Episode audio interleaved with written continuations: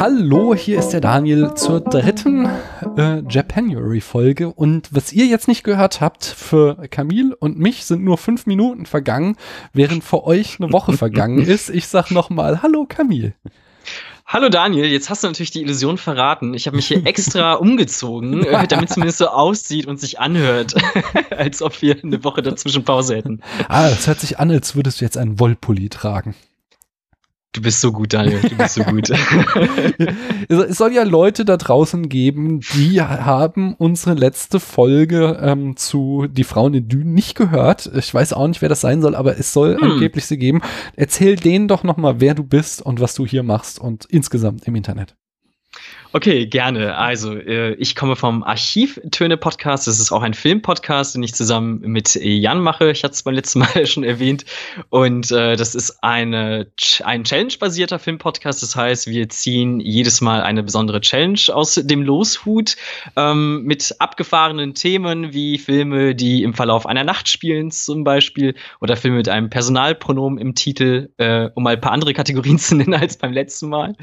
Und äh, dazu ähm, wählen wir dann jeweils immer einen Film spontan aus äh, und äh, die besprechen wir dann in äh, der nachfolgenden Episode.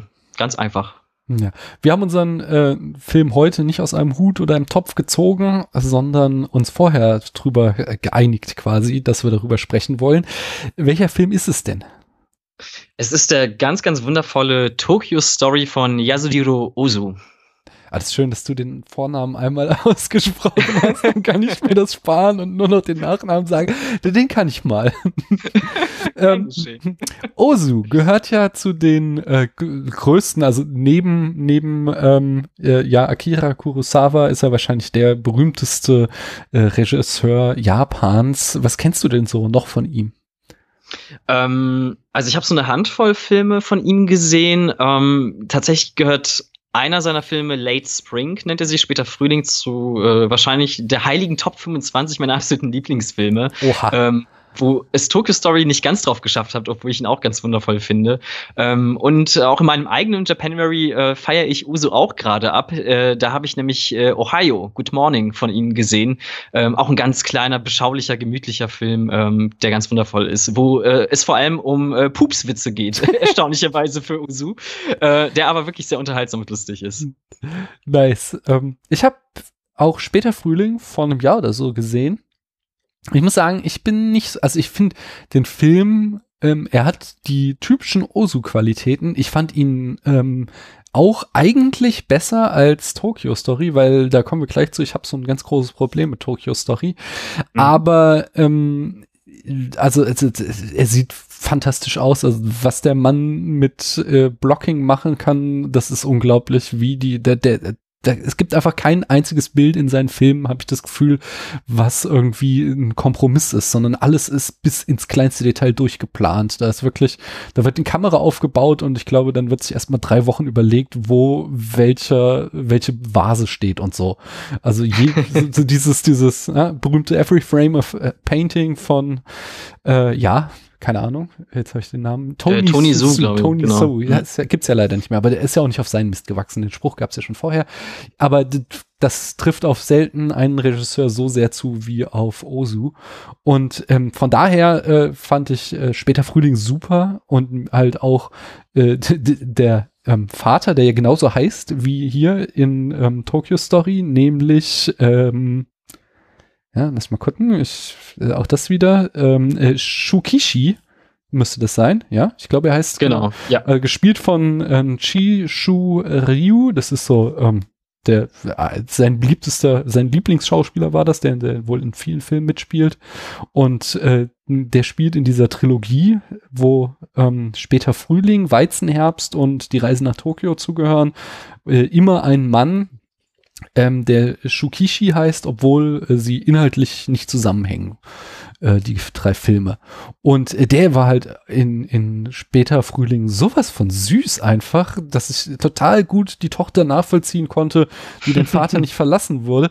Nur dann darauf aufbauen, dieser ganze Konflikt, der war so altbackend von wegen, ja, die Tochter muss aber doch verheiratet werden, weil Mädchen in dem Alter müssen verheiratet ja, werden. Ja. Und der Vater, der kann nicht alleine leben, weil Männer, die können sich nicht alleine äh, ernähren und alleine für sich sorgen und so. Das war alles so, das war halt so sehr 50er. Das war dann, oder 40er ja in dem Fall sogar noch. Äh, das, das, das, das hat mich so ein bisschen gestört. Ähm. Auf jeden Fall, ich, ich grätsch einmal kurz rein, ja. wir kommen gleich sofort auf Tokyo Story zu sprechen. ähm, aber ich finde genau das fasst das Wundervolle an Usu für mich persönlich zusammen. Es ist ähm, ein Regisseur, der, glaube ich, vor allem halt dieses Japan unheimlich gut zu fassen mhm. bekommt.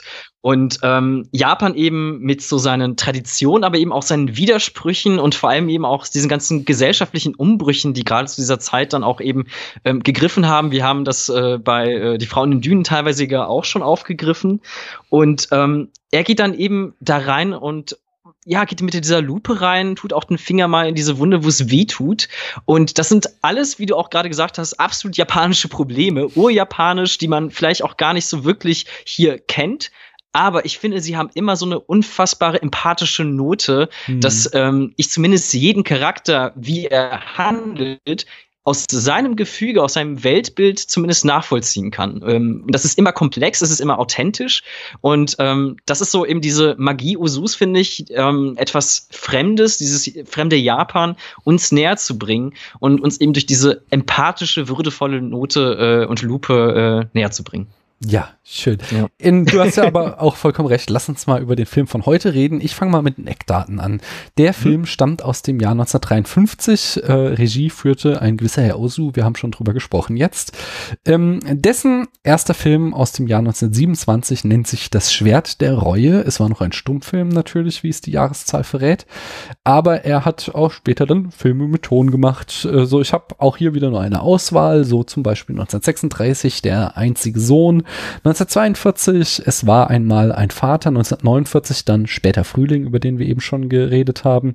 1951 der zweite Teil dieser ähm, Traditionstrilogie oder wie man sie auch nennen soll, Weizenherbst. 1952 äh, Der Geschmack von grünem Tee über Reis, ein sehr schöner Titel für einen Film, finde ich. 53 kommt dann Tokyo Story, ähm, 56 früher Frühling, 57 Tokio in der Dämmerung, 58 Sommerblüten, 59 Guten Morgen, 60 Spätherbst, 61 Der Herbst der Familie Kohayagawa und 62 Ein Herbstnachmittag und dann ist er 1963 schon auch nur im Alter von 60 Jahren verstorben. Ähm, äh, ich hatte dann, ich hatte eben noch gesagt, es ist nur eine Auswahl und dann habe ich doch seit 1956 jeden Film genannt, weil ja, das ist tatsächlich einfach so eine Koryphäe und jeder dieser Filme ist irgendwie ein Klassiker und hat wahrscheinlich tausend Fans und zehntausend Leute, die dir erklären können, warum das der beste Film ist, der je gemacht wurde. Ähm, das Drehbuch hat äh, auch Herr Osu zusammen mit Kogo äh, Noda geschrieben. Das war so sein Stammdrehbuchautor, mit dem hat er die meisten seiner Filme gemacht. Und in der Besetzung sagte ich schon äh, Chishu Ryu, der den Vater Shukishi spielt. Setsuku Hara ist die verwitwete Schwiegertochter, die Noriko, die ist auch mhm. so eine Schauspielerin, die er sehr mochte und die öfter Die wundervolle Setsuku Hara, ja. ja, die ist auch wirklich sehr sympathisch. und dann ähm, Chieko Higashiyama spielt die Mutter, die habe ich auch noch mit aufgeführt. Mhm. Und es gibt äh, einen großen Familienclan, aber ich möchte euch einfach mein Japanisch ersparen. Und äh, im Genre sind wir hier eindeutig in einem Drama. Ja, erzähl du uns wieder die Handlung in fünf Sätzen, bitte. Mhm, natürlich auch wieder sehr gerne.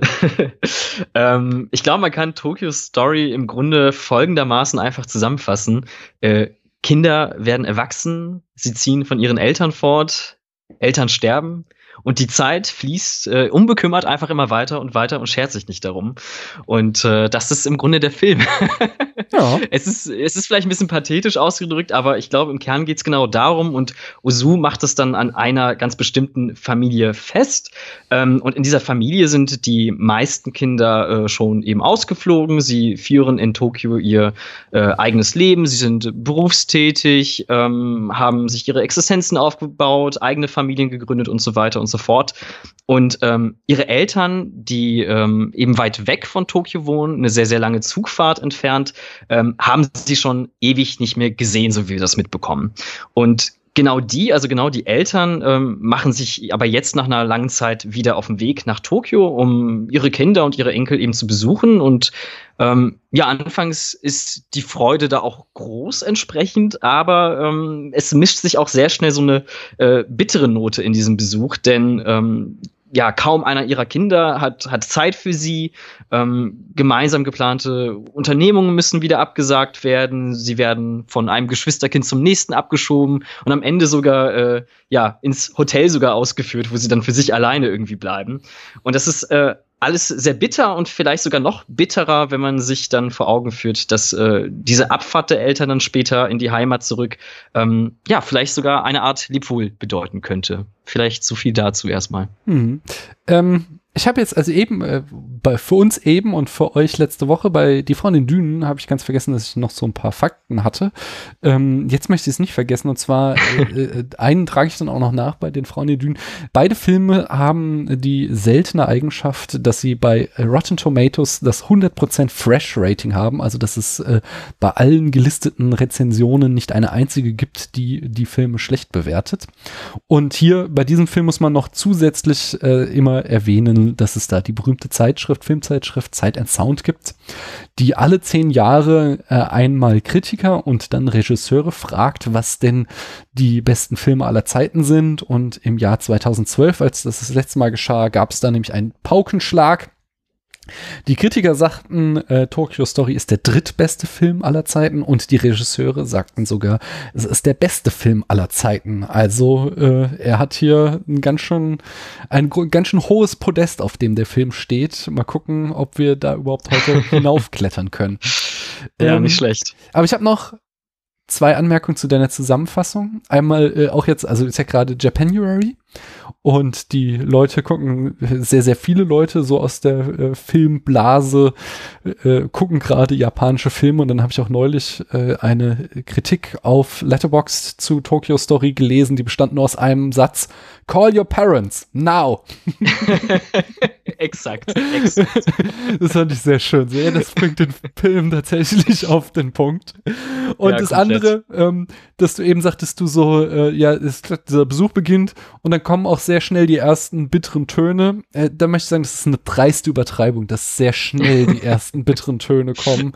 Denn, äh, und damit fange ich jetzt auch gleich ein, das ist mein ganz großes Problem mit dem Film, dass es einfach 59 Minuten dauert, bis diese bitteren Töne kommen. Und man sieht 59 Minuten lang super höfliche Japaner, wie sie sich super höflich miteinander unterhalten und alle sind nett und freundlich und es passiert überhaupt nichts. Danach geht der Film ja noch anderthalb Stunden so, aber man, also man hätte diese erste Stunde halt irgendwie auch auf 10 Minuten zusammenkürzen können und es wäre ungefähr genau das gleiche bei rausgekommen. Ich weiß, es ist total hanebüchen sowas zu behaupten, aber dies, ich musste mich schon echt, echt anstrengen, bei dieser ersten Stunde am Ball zu bleiben. Ach Daniel, wie kannst du nachts ruhig schlafen, hör mal, frage ich mich. ja, sorry, aber da gibt's eine Szene, wo die Eltern sich Tokio angucken, eine ne Stadtrundfahrt und wir sehen ungelogen zehn Minuten Stadtrundfahrt, wie jemand, ich habe ihn in japanischen Untertiteln gesagt, jemand sagt dann, und hier links sehen Sie jetzt das und das. Man sieht es nicht mal, sondern man sieht dann nur die Eltern und fremde andere Leute im Bus den Kopf drehen und lächeln und nicken. Und das geht dann da zehn Minuten lang, wo ich denke so, warum bitte? So, ja, ich habe es verstanden, Sie finden das noch ganz toll, dass wir uns, oh nein. Ja, Okay, wie Deine Gegenrede bitte.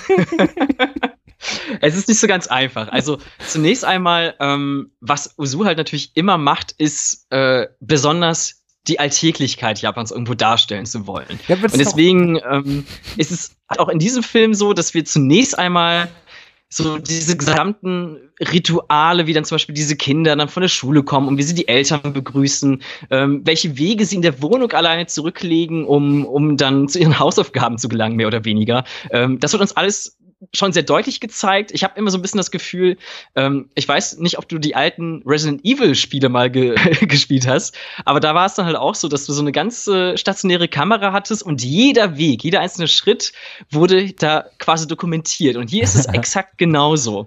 Ähm, du wirst nicht einen Schnitt äh, einfach mittendrin haben, wie ein Charakter dann so von einem Raum zum anderen geht und plötzlich ist dieser Prozess übersprungen. Nein, der Prozess selber ist dann eben auch dann ganz klar der Weg dahin.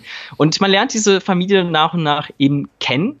Und ähm, ich muss auch sagen, ich finde, Usu hält einen da trotzdem irgendwie engagiert im Geschehen, weil ähm, es eben nicht so macht, dass wir dann in diesen ganz, ganz schlechten und furchtbar hölzernen Expositionen, wie man sie dann teilweise aus so Hollywood-Filmen kennt, so, du weißt schon, so im Stile von, ja, aber hey, ich bin dein großer Bruder und deswegen muss ich dich beschützen, so, ne? Und dann sind mhm. die Familienfronten äh, geklärt.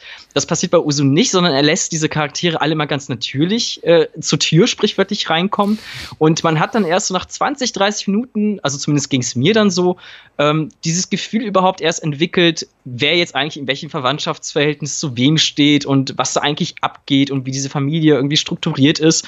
Und deswegen würde ich schon sagen, es ist nötig und ähm, es ist natürlich auch so, äh, diese bittere Note, das ist natürlich so ein Merkmal von Usu auch, dass er eben von diesen ja, großen Enttäuschungen des Lebens äh, berichtet und diese ganz simplen, enttäuschenden Wahrheiten uns irgendwie nahe bringt. Und das musste auch erstmal so ausführen, damit dann am Ende jeder Sonnenstrahl äh, von, von den Charakteren, jede ehrliche Freude, die unter dieser Maskerade der Höflichkeit dann mal so durchzubrechen scheint, umso wirkungsvoller erscheint. Und ich hatte dann bei den Momenten tatsächlich, wo dann so etwas wie Ehrlichkeit durchkommt. Gerade wenn dann eben diese Schwiegertochter Noriko sich um äh, die Eltern kümmert, um die Schwiegereltern, ist es ja auch bezeichnend, dass dann die Schwiegerkinder mehr Interesse daran haben, dass es den Eltern da gut geht, als die leiblichen Kinder. Ähm, wenn da mal wirklich so eine ehrliche Note herrscht, und ich finde auch im Schauspiel das so wundervoll, wie zunächst ähm, ja, also wir zweimal das Lächeln sehen, aber erst einmal in der ersten Hälfte unter dieser Schminke der Höflichkeit und dann aber wirklich diese wahrhaftige Freude, ein wahrhaftiges Lächeln. Und man sieht diese Unterschiede, man sieht diese Differenz dazwischen. Und ähm, insofern würde ich schon argumentieren, dass es irgendwo alles nötig war und mich trotzdem in dieser Familienstruktur gepackt hat. So.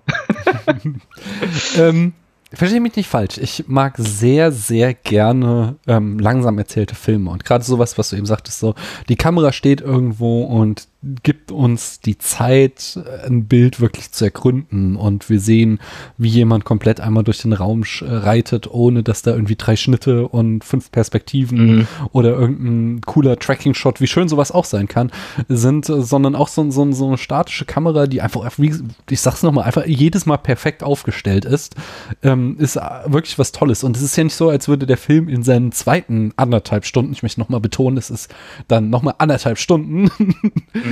Als würde in dieser zweiten Phase der Film auf einmal total schnell werden und hektisch und es würde Action-Szenen und Häuser explodieren, so, sondern es geht ja durchaus weiter, genau in diesem Stil, nur es passiert halt was im mhm. Gegensatz zur ersten Stunde. Ähm, aber ich habe so deinen Punkt schon äh, ein bisschen verstanden, warum mhm. das ist. Und ich habe auch das Gefühl, dass äh, wenn ich den Film nochmal gucke und jetzt weiß, worauf ich mich einlasse, ähm, das ist, dass er dann, glaube ich, auch in meiner Gunst höher stünde.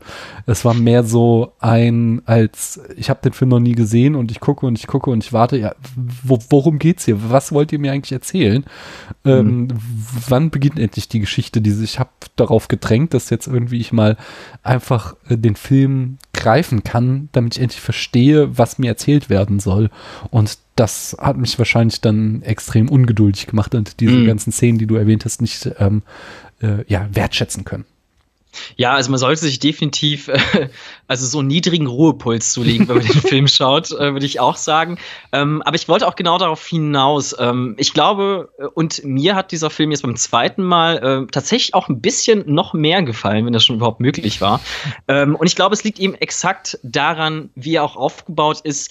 Ähm, ich möchte das jetzt hier nicht so verraten, aber es passiert eben dann doch was äh, Hochdramatisches in der zweiten Hälfte, ähm, was auch vielleicht so ein bisschen das Licht, ähm, welches auf diese Charaktere geworfen wird, auch nochmal verändert und mit diesem Wissen, was da auf diese Menschen, auf diese Familie noch zukommen wird, welche Tragödie sich da noch ereilen wird, ähm, hat dann so diese bittere Note, von der wir gesprochen haben, für mich etwas so tief Trauriges gehabt, dass bei jedem dieser ähm, Situationen, wo dann zum Beispiel dieser Schwiegersohn mit äh, dem besten Kuchen, den er finden konnte und auftreiben äh, konnte und äh, den er dann den Schwiegereltern schenken wollte und dann aber die leibliche Tochter dann so, so, so Sprüche sagt, wie von wegen, ja, also da hätten wir jetzt auch nicht so viel Geld für ausgeben müssen, ganz ehrlich. Die wären auch mit, ähm, mit weniger zufrieden gewesen. Hm. Das hat mir so wehgetan, ähm, dass das für mich schon Konflikt genug war und hochdramatisch war, um ehrlich zu sein. Ja. Hm. Aber es kommt eben vielleicht durch dieses Wissen, ähm, was da noch passiert. Ja, ja, das, also ich glaube, ich glaube sehr, sehr, sehr doll, dass der mhm. Film ähm, durch eine, ein zweites Mal anschauen sehr, sehr viel gewinnen wird. Ähm, ich möchte noch, ich möchte noch mal über die Kamera schwärmen und zwar über einen anderen mhm. Aspekt und das sind die Szenenübergänge. Äh, er macht oh, ja. jedes Mal, wenn er zwischen einer Szene wechselt, kommt äh, quasi ein Bild, was die beiden Szenen verbindet. Ähm, und ich wünsche mir, dass irgendjemand mal irgendwie auf YouTube oder Vimeo einfach einen Supercut von diesen Szenenübergängen macht, weil die sind alle, jedes, jede einzelne dieser Szenenübergang ist einfach so wunderschön und so ein tolles Bild und äh, äh, ja, da, darin könnte ich nur wirklich ertrinken, weil das könnte ich mir stundenlang angucken. Das ist so, so toll durchkomponiert. Das ja, wollte ich nicht unerwähnt oh ja. lassen. Oh ja, auf jeden Fall. Äh, da will ich auch noch mal kurz reingehen, denn ähm, also das ist natürlich schon so ein typisches Osu-Merkmal. Es gehört eben zu der Art und Weise, wie er diese Alltäglichkeit Japans inszeniert, indem er eben diese kleinen äh, Vignetten von den Straßen Japans, von äh, den Flüssen Japans und eben in diesem Fall Tokios dann äh, dazwischen schneidet und uns ein Gefühl für diesen Raum und dieses Stadtleben ähm, überhaupt erst vermittelt. Und ähm, ja, er, das ist auch das Einzige, was er benutzt, um wirklich von Szene zu Szene gelangen. Es gibt keine Überblenden, es gibt da nichts Weiches darin, es geht wirklich immer stetig weiter. Und das sind zum einen so diese ähm, Zustandsbeschreibungen irgendwo, weil wir eben halt diesen kleinen Ausblick aus dem japanischen Leben bekommen. Aber wenn man halt eben sich diese Bilder auch anschaut und ähm, wir haben vorhin bei äh, Die Frauen in den Dünen vom allerersten Shot gesprochen, das kann man hier auch tun. Der eröffnet nämlich eben mit so einer äh, mhm. Vignetten. Und wenn man da genau hinschaut, dann sieht man, ähm, dass zunächst einmal in dem allerersten Cut äh, so ein Schiff von links nach rechts fährt, im zweiten äh, Schnitt dann äh, Schulkinder von links und rechts gerade ihren Schulweg überqueren und im dritten ein Zug von links nach rechts ähm, fährt. Und das ist natürlich erstmal auch wieder so eine Art Prozess. Äh, die Welt in, äh, Japans ist in Bewegung, alles verändert sich, alles ähm, eilt herum und jeder muss irgendwie gucken, wo er bleibt. Ähm, aber es steckt in dem auch so eine ja, weiß nicht, so ganz wundervoll universelle Note, dass alles eben so diesen gleichen Rhythmus hat, dass äh, einiges eben ja fast so übereinander liegt auf verschiedenen Ebenen. Ähm, und das ist eben, glaube ich, auch dieses Gefühl, dass wenn ich einen Osu-Film anmache, dass die halt fast schon so eine Art Märchen auch für mich darstellen. Dieser Ort, der ist zwar so alltäglich und so authentisch, aber er ist irgendwie doch nicht echt, weil diese Geschichten immer was Größeres aussagen. Ähm, das merkt man vielleicht auch in den kolorierten Filmen von ihm noch mehr an, weil diese Farbpracht, die einem da teilweise entgegenschlägt, so mit diesen Pastelltönen, einfach auch da hältst du nicht einfach die Kamera drauf und das ist dann der Alltag. Das ist alles wundervoll konstruiert und das kriegt für mich diese Übergröße äh, in der Geschichte und ähm, das ist wahrscheinlich auch dieses Ding, weshalb äh, diese eigentliche Fremdheit da draußen mir dann doch so vertraut kommt und weshalb wir eben das Gefühl dann haben, unsere Eltern anrufen zu müssen, weil wir das eben kennen, weil wir auch eben in diesem Rhythmus über diesem Film liegen, meiner Meinung nach. Hm. Ähm, ja, wir sind bei, bei Die Frau in den Dünen habe ich auch schon gefragt, ähm, den guten alten Troja-Alert-Spruch, worum geht's wirklich? Und ich glaube, du mhm. hast jetzt schon ganz viel gesagt, ähm, aber steckt da noch mehr drin irgendwie, was wir als Metapher, Allegorie oder sowas da rausholen können? Ich frage mich die ganze Zeit zum Beispiel, was, ähm, wie, äh, wir erfahren später noch, ähm, also der, der Vater äh, geht dann noch mal auf so eine Sauftour ähm, mit alten Freunden, mhm. äh, die einerseits so die, die ähm, Funktion hat, dass diese Männer dann eben mal die Etikette fahren lassen können und wenn sie betrunken sind, sich offen unterhalten können und wir dann auch äh, erfahren, was sie wirklich über ihre Kinder denken, äh, jenseits der irgendwie traditionell japanischen Höflichkeit. Aber auf der anderen Seite kommt da auch dann heraus, dass der Vater früher Trinker war und dann irgendwann aufgehört hat zu trinken. Mhm. Ähm, was ja dann nachdem der Film am Anfang irgendwie so ein, so ein eher negatives Bild der Kinder, außer mhm. eben der Schwiegertochter gezeichnet hat, äh, jetzt auch diesen Vater in, in ein anderes Licht rückt. Äh, was machen wir damit? Ja, ja, das ist, äh, ich finde, das ist auch eine ganz wundervolle Szene, weil sie zum einen ähm, einer dieser wenigen Instanzen im Film ist, wo wir mal so ein bisschen Ehrlichkeit da aus diesem Menschen rauströpfeln sehen, wo er mal so diese Fassade fallen lässt und auch ehrlich zugibt, dass er von seinen Kindern enttäuscht ist, ähm, obwohl er auch da erstmal so diesen Prozess dahin braucht. Es fängt ja erst damit an, dass der Kollege von seinem Sohn irgendwie da anfängt und äh, mhm. äh, diese Enttäuschung offen anspricht. Und er allerdings, also dieser äh, Vater, den wir jetzt die ganze Zeit sehen, ähm, diesen Sohn von seinem Kollegen noch die ganze Zeit verteidigt und dann noch versucht, das Gute in ihm zu sehen. Und natürlich wissen wir, dass es einfach nur ein Versuch ist, um seinen eigenen Sohn letztendlich, ähm, den er da drauf projiziert, auch irgendwo noch in einem guten Licht sehen zu können, bis das dann endlich dann aus ihm herausbricht. Es ist halt eben dieser wundervoll ehrlicher Moment, der dann, äh, dann raus muss. Ich glaube, irgendjemand hat mal gesagt, ich weiß nicht mehr wer, ähm, dass Ozu wundervoll darin ist, dass wir all die Emotionen ähm, in seinen Filmen spüren, die die Charaktere in den Filmen nicht spüren dürfen und unterdrücken müssen. Hm. Und ich finde, das kommt hier wundervoll heraus. Und ähm, Außerdem macht es halt dann doch wieder dieses Familienleben so wundervoll komplex und authentisch, weil wir dann eben sehen, ja, offensichtlich haben die doch irgendwie vielleicht auch eine böse Vergangenheit miteinander und dann ist es vielleicht auch begreiflich, weshalb eine Tochter, ähm, die dann sich an diesen äh, Vater erinnert fühlt, eben nicht diese Zuneigung und diese, dieses Verzeihen ihm gegenüber vielleicht auch empfinden kann, wie wir das jetzt erst einmal ähm, aus diesem sympathischen Statusmoment dann äh, aus ihm herauslesen. Ähm, und ich meine auch diese ganze Situation, Situation mit der Familie ist ja schon irgendwo auch vertrackt, weil die Kinder ja auch alle ihren Job haben und arbeiten müssen. Der, äh, dieser eine Vater, der, also der eine Sohn ist, äh, ähm, ist Arzt und muss dann auch an Sonntagen arbeiten teilweise. Ähm, und es ist dann alles nicht so einfach, wie es anfangs scheint. Es ist eben doch komplex und dieses Leben ist dann eben ein Kompromiss. Wir haben ja sogar einmal äh, einen Charakter, der ganz klar ausspricht, das Leben ist eine Enttäuschung. Ja, so endet und, der ähm, Film ja, nicht? Das ist, das ja, einfach der Vater, der ganz am Ende dann sagt, das Leben ist nichts als eine Enttäuschung, meine ich. Ja. War zumindest in den Untertiteln äh, in meiner Version so dargestellt.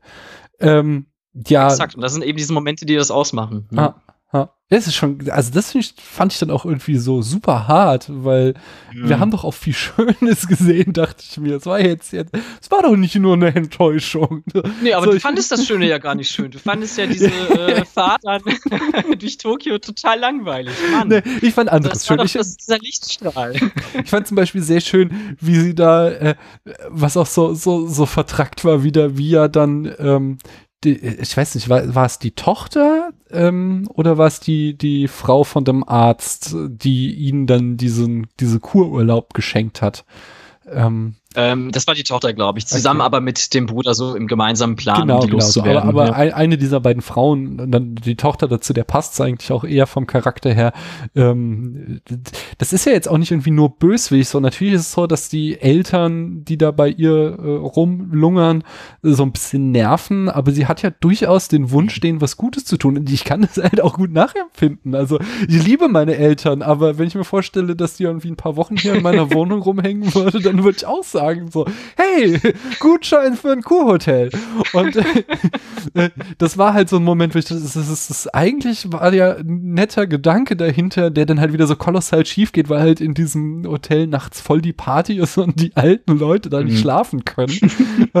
Aber ich, dieses Bild und dann, wie sie am nächsten Morgen auf dieser Kaimauer sitzen, sich den äh, Sonnenaufgang angucken und dann äh, da so wegdackeln über diese Mauer, ja. das war zum ja. Beispiel sowas, wo ich dachte, dachte, das ist, das ist doch ein schöner Moment. Das ist doch jetzt nicht nur eine Enttäuschung. So.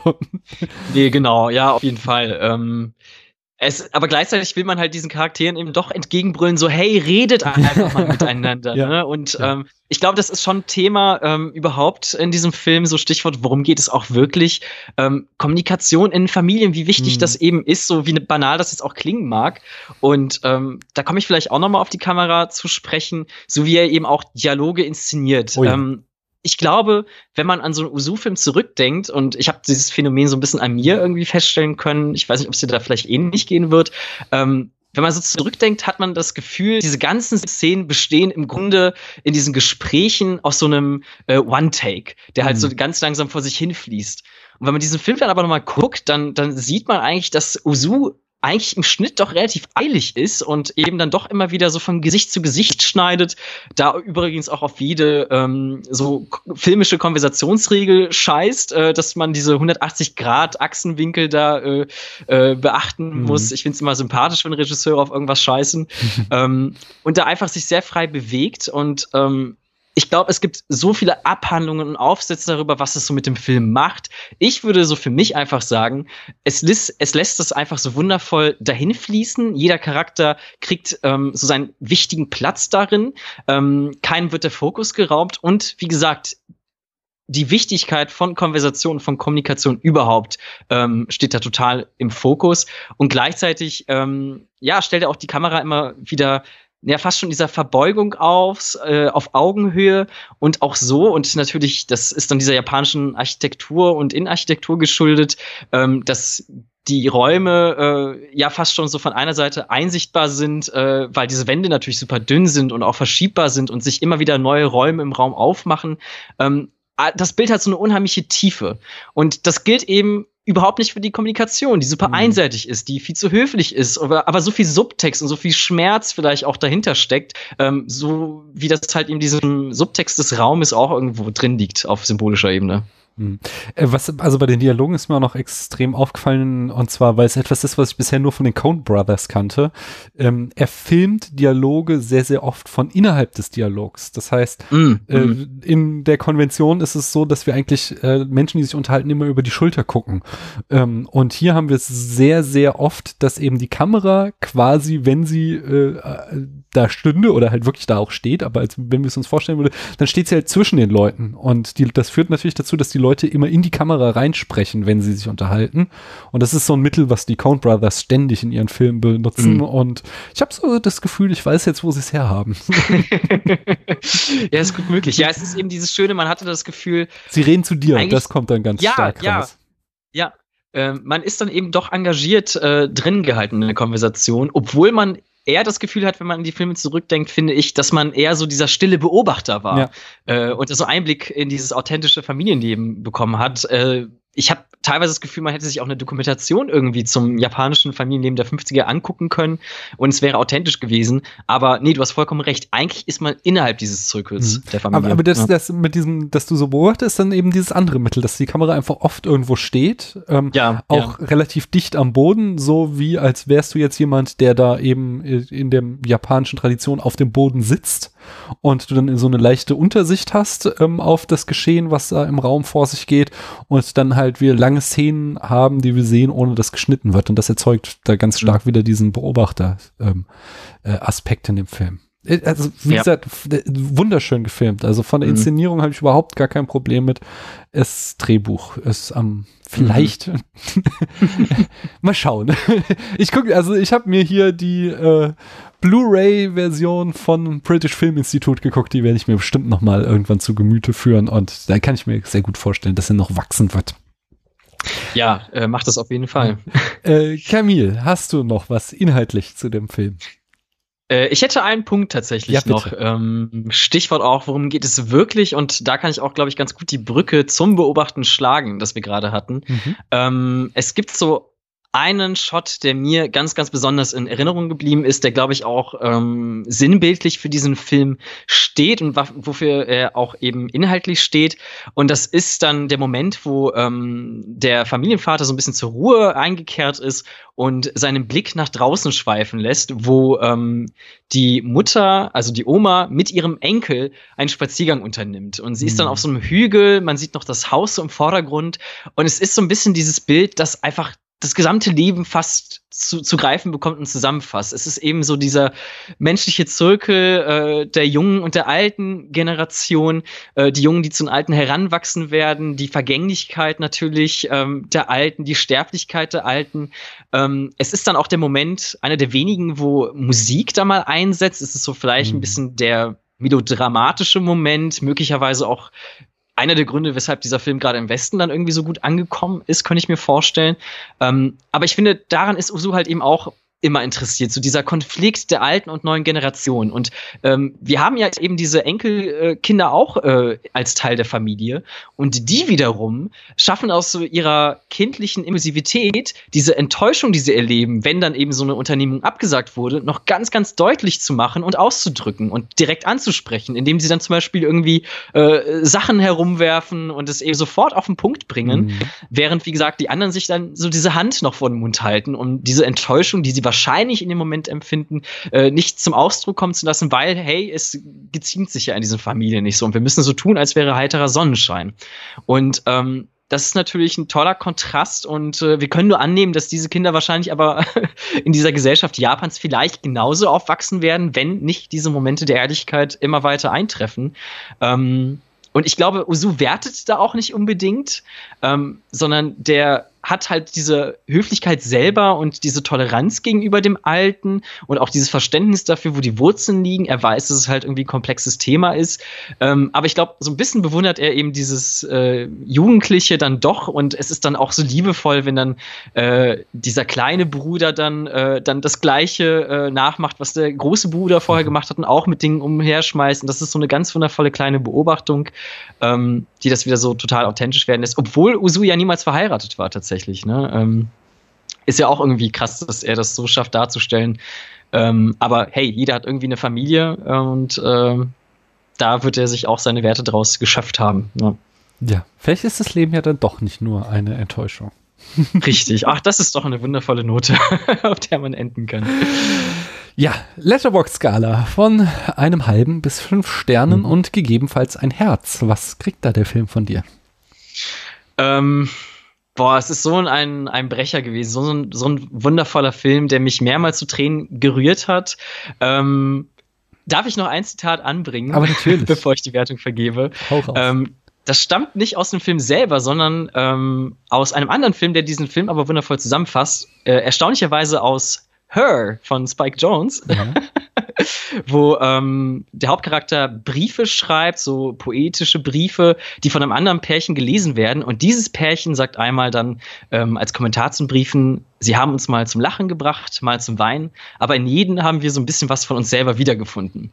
Und ich glaube, das ist so Usu für mich auf den Punkt gebracht und ähm, das hat mir ein zweites Wiedersehen noch viel deutlicher gemacht. Und deswegen kriegt dieser Film jetzt beim zweiten Mal diese Höchstwertung. Ich werte ihn auf auf volle fünf äh, Punkte, äh, auf die volle Punktzahl, fünf Sterne, Herz natürlich und äh, wow, unbedingt anschauen. Hm.